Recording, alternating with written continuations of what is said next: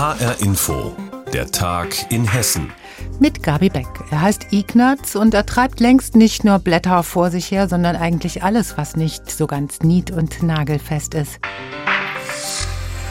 Sie wissen es bereits, Ignaz ist das Sturmtief, das heute sein Unwesen auch über Hessen treibt. Inzwischen hat zwar Hendrik übernommen, aber auch er ist heftig. Es gibt eine Menge aufzuräumen für die Feuerwehren in Hessen Land auf Land ab. Was genau passiert ist, fasst HR-Info-Reporter Andreas Heigen für uns zusammen. Frankfurter Südbahnhof gegen 11 Uhr. Reisende laufen umher, schauen auf ihre Smartphones, telefonieren oder versuchen sich auf den Anzeigetafeln im Bahnhof zurechtzufinden. Draußen hat der Sturm Bäume auf Gleise und Oberleitungen geworfen.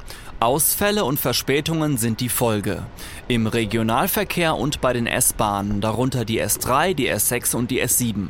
Die Fahrgäste sind leicht genervt und verwirrt. Ich wollte eigentlich nach Darmstadt, aber ähm, die Züge fallen aus und ich kann nur nicht verstehen, um 11.28 Uhr kann sie nicht fahren, Stresemannallee Frankfurt-Luisa, aber um 11.43 Uhr.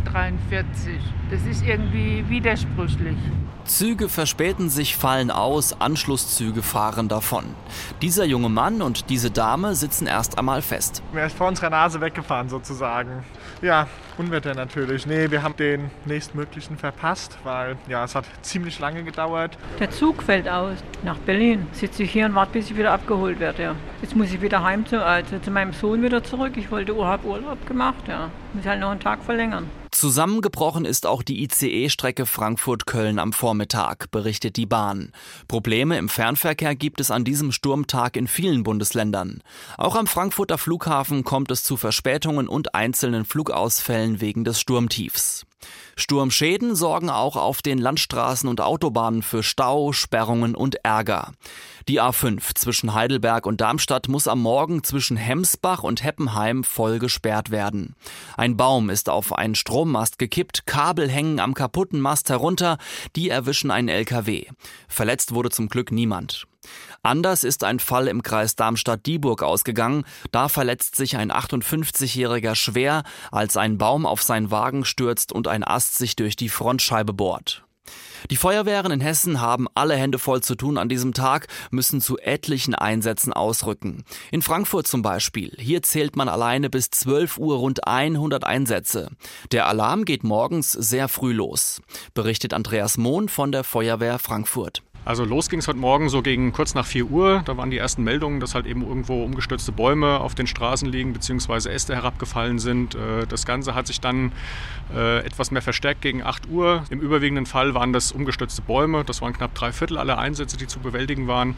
Äh, wir hatten natürlich auch lose Dachziegel, abgedeckte Dächer, umgestürzte Bauzäune. Die Vorfälle reißen nicht ab. In Frankfurt fällt sogar ein Baugerüst um. Ein Bauarbeiter verletzt sich dabei leicht.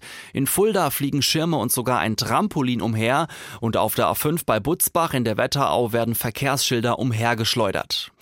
Und auch wenn die Einsatzkräfte die umgestürzten Bäume, Äste und andere Gegenstände, die zu Unfällen und Behinderungen geführt haben, im Laufe des Tages aufräumen, auch in den nächsten Tagen heißt es aufpassen, sagt Andreas Mohn von der Feuerwehr Frankfurt. Ja, auch in den nächsten Tagen sollte man halt eben, gerade wenn man sich im Freien bewegt, äh, in Parks, äh, Friedhöfen und so weiter, halt eben auf herabhängende Äste und so weiter achten, beziehungsweise diese Anlagen auch meiden. Auch hier in Frankfurt wird das Grünflächenamt in den nächsten Tagen diese Anlagen entsprechend begutachten, eventuell auch noch Bäume entsprechend schneiden oder halt eben ähm, Gefahren beseitigen. Hessen wurde verweht und durchgeschüttelt. Andreas Heigen war das über die Auswirkungen des Sturmtiefs. Gestern schon gab es in Hessen Durchsuchungen im Zusammenhang mit möglichen rechtsextremen Straftaten. In vier Landkreisen wurden insgesamt acht Wohnungen durchsucht. Es ging den Beamten darum, Handys sicherzustellen, auf denen möglicherweise nationalsozialistische Propaganda verbreitet worden war. HR-Info-Reporter Volker Siefert hat recherchiert, worum es da genau geht. Laut dem äh, Hessischen Landeskriminalamt geht es um zwölf Personen, die möglicherweise eben diese NS-Propaganda verbreitet haben. Sie sind im Alter zwischen äh, 14 und 54 Jahren, ist also auch eine Jugendliche, ein Mädchen dabei. Und die äh, sollen eben in WhatsApp-Gruppen volksverhetzende Inhalte mit NS-Bezug verbreitet haben. Der Sprecher der Marburger Staatsanwaltschaft, dort liegen insgesamt sieben der zwölf äh, verdächtigen Fälle, der hat mir gesagt, dass es dabei um Posts ging, bei denen Hakenkreuze verbreitet wurden oder etwa ein Bild auch im NS-Zusammenhang gezeigt, wo ein Kind vergewaltigt wurde oder auch Holocaust-Opfer verächtlich dargestellt wurden. Das sind also alles Dinge, die auf diesen Handys jetzt äh, ausgewertet werden. Man hat eben die Hinweise seitens der Polizei, dass es in diesen WhatsApp-Gruppen hin und her ging. Und in einem anderen Fall, der bei der Staatsanwaltschaft Frankfurt äh, liegt, da geht es um einen 28-jährigen Mann aus Pfungstadt. Der soll einen Frankfurter Rapper bedroht und beleidigt haben, vermutlich auch über einen Social-Media-Kanal. Das sind jetzt Propagandataten, bei denen die Ermittler in diesem Fall auch ziemlich früh eingeschritten sind. Um das aber nochmal klarzustellen, es geht ja jetzt nicht um die Bildung einer rechtsextremen Vereinigung zum Beispiel oder um Waffenbesitz. Genau, es geht bei den Ermittlungen um einen sehr niederschwelligen Einstieg, könnte man sagen. Das sind äh, Paragraphen, die eben auf Volksverhetzung oder Verwendung von Symbolen verbotener terroristischer Organisationen äh, abzielen. Das sind aber eben auch aus Sicht von Polizei und Justiz keine Petitessen, keine Kavaliersdelikte. Wenn man ein Hakenkreuz verschickt, in einem NS-Zusammenhang eben auch einbettet, dann ist es nicht durch die Meinungsfreiheit gedeckt. Wenn man Bilder zeigt von Kindern, denen sexualisierte Gewalt angetan wird, auch im Zusammenhang eben mit NS-Propaganda, dann ist das eben auch kein Kavaliersdelikt. Das ist seit dem Mord an dem Kasseler Regierungspräsidenten Walter Lübcke vor zwei Jahren durch einen rechtsextremen Täter eben in der hessischen Justiz anders.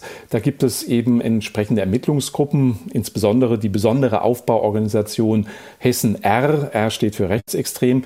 Da arbeiten 140 Ermittlerinnen und Ermittler landesweit zusammen und schauen sich eben genau diese Szenen an und gucken auch sehr äh, feinteilig darauf, was da passiert und greifen dann eben auch wie in solchen Fällen relativ früh ein.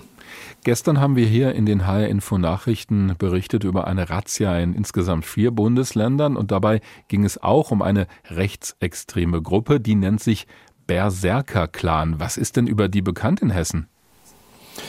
Die spielt in Hessen wohl bislang keine allzu große Rolle. Es wurde in Wiesbaden gestern durchsucht im Zusammenhang mit dieser Aktion, die von der Generalstaatsanwaltschaft Berlin ausgeleitet wird.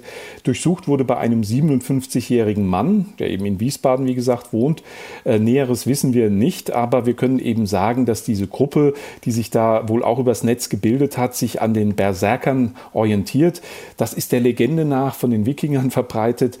Ähm, ja, waren das Kämpfer, die im Rausch kämpfen kämpften, ohne Schmerz zu empfinden. Und eben an diese äh, Figuren der Legende lehnt sich auch dieser Clan an. Der Clan-Vorsitzende oder Häuptling, wie er sich auch nennt, äh, der sitzt eben in Berlin. Äh, jetzt könnte man das Ganze so ein bisschen in die ja, äh, witzige Ecke rein tun, aber es hat tatsächlich einen ernsten Hintergrund. Äh, es wird dieser Gruppe von 15 Beschuldigten vorgeworfen, eine kriminelle Vereinigung gebildet zu haben und sich mit Waffen für den Tag X vorbereitet zu haben. So wird in der Szene der Tag des Umsturzes genannt, der eben ansteht und auf den hingearbeitet wird.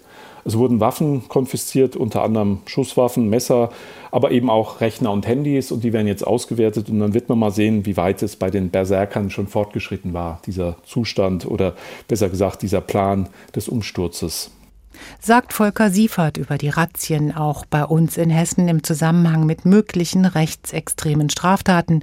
Das Gespräch hat mein Kollege Dirk Wagner geführt. Nicht jeder freut sich, wenn der Frankfurter Flughafen ausgebaut wird.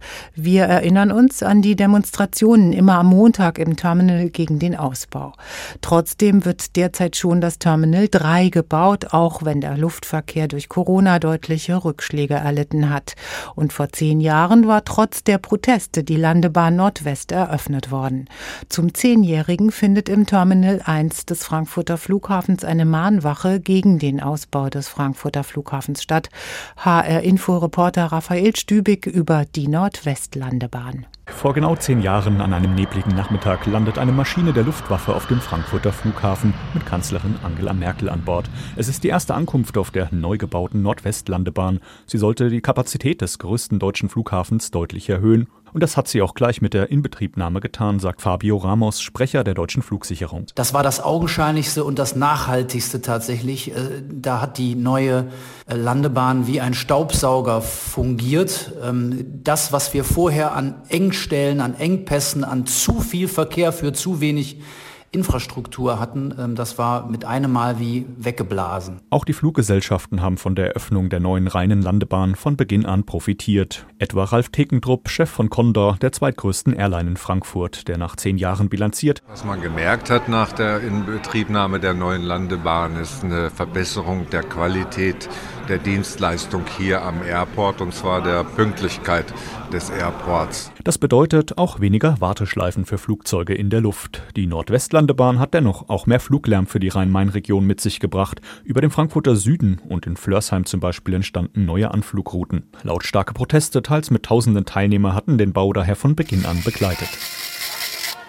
Der Widerstand ist in den zehn Jahren seit der Eröffnung aber deutlich kleiner geworden. Auch bei den letzten Montagsdemos im vergangenen Jahr waren im Terminal 1 nur noch vereinzelte Gegner der Nordwestlandebahn dabei. Hans-Jakob Gall vom Verein für Flörsheim. Es ist am Ende so, dass die Resignation, wenn man so will, eine Einsicht Platz gemacht hat. Und diese Einsicht ist, was soll ich mich aufregen? Ja, es nutzt ja nichts. Der Verein für Flörsheim wird sich deswegen im kommenden Jahr wohl auch auflösen. Auch Wolfgang Heubner von der Bürgerinitiative Sachsenhausen ist nach zehn Jahren Protest frustriert und vor allem lärmgeplagt. Wenn morgens früh der erste Flieger kommt um fünf oder kurz nach fünf, dann wird man automatisch wach. Wenn ich dann noch eine startende Maschine habe, dann kann es mir passieren, dass ich über 90 dBA habe, mit der ich belastet werde und dann falle ich aus dem Bett. Bei einer Mahnwache am Abend rechnet Wolfgang Häupner mit etwa 100 Teilnehmern. Der Ausbau des Frankfurter Flughafens geht unterdessen weiter. Das neue dritte Terminal soll 2026 in Betrieb gehen.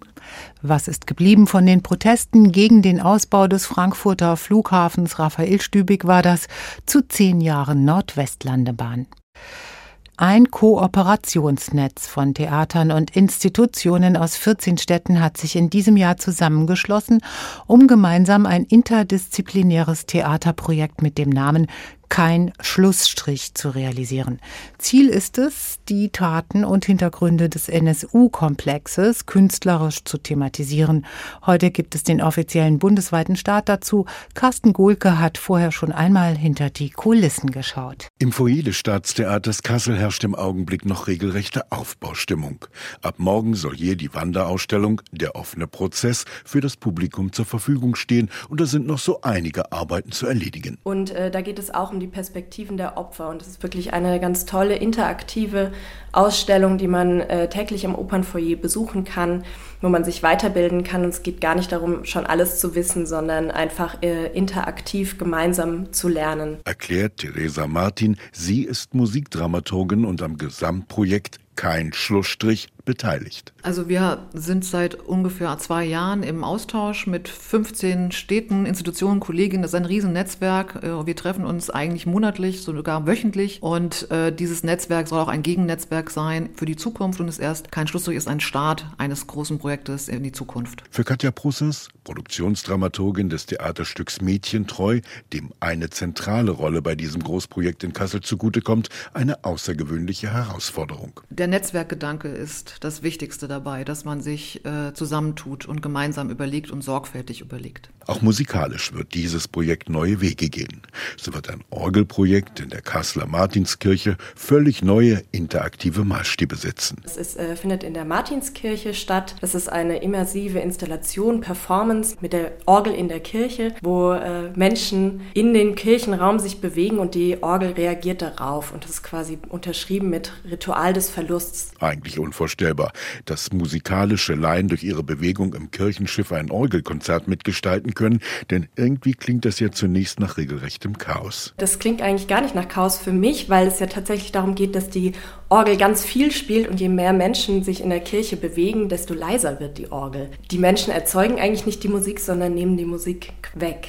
Ebo, eine Münchner Rapperin, wird im Theaterfoyer am 31. Oktober die Themen rechte Gewalt und NSU mit den Mitteln ihres Genres präsentieren und Theresa Martin ist schon jetzt voller Vorfreude auf dieses außergewöhnliche Projekt. Was wahrscheinlich auch ein kleiner Clash der Kulturen wird, worauf wir uns sehr, sehr freuen. Für die beiden Theaterfrauen Katja Brusers und Theresa Martin ist dieses Projekt, das bis zum 7. November in 15 deutschen Städten und Theatern über die Bühne gehen wird, eine ganz besondere Herausforderung. Das ist natürlich ein Aspekt, der immer auch unter dem Radar der Öffentlichkeit äh, auch so ein bisschen verschwindet, dass auch natürlich die künftigen jungen Menschen natürlich auch äh, ideologisch erzogen werden. Das ist das eine. Und das andere ist, dass wir Erinnerungsräume, auch wie Kassel sich erinnert, aus der weiblichen Perspektive. Die weiblichen Opfer sind natürlich ein großes Thema. Und es ist auch eine Chance für das neue Theater in Kassel. Ich habe gesagt, es ist so wichtig, dass wir hier jetzt gerade ankommen und eigentlich dieses Festival als erstes Festival dieser neuen Intendanz machen, weil es eben so dezidiert politisch Stellung auch nimmt und ja, wir uns eigentlich auch nur immer weiterbilden können und auch müssen. Theaterprojekt zur Aufarbeitung der Straftaten des NSU-Komplexes. Carsten Gohlke hat berichtet. Und das war der Tag in Hessen mit Gabi Beck. Weitere News aus Hessen immer auch auf hessenschau.de.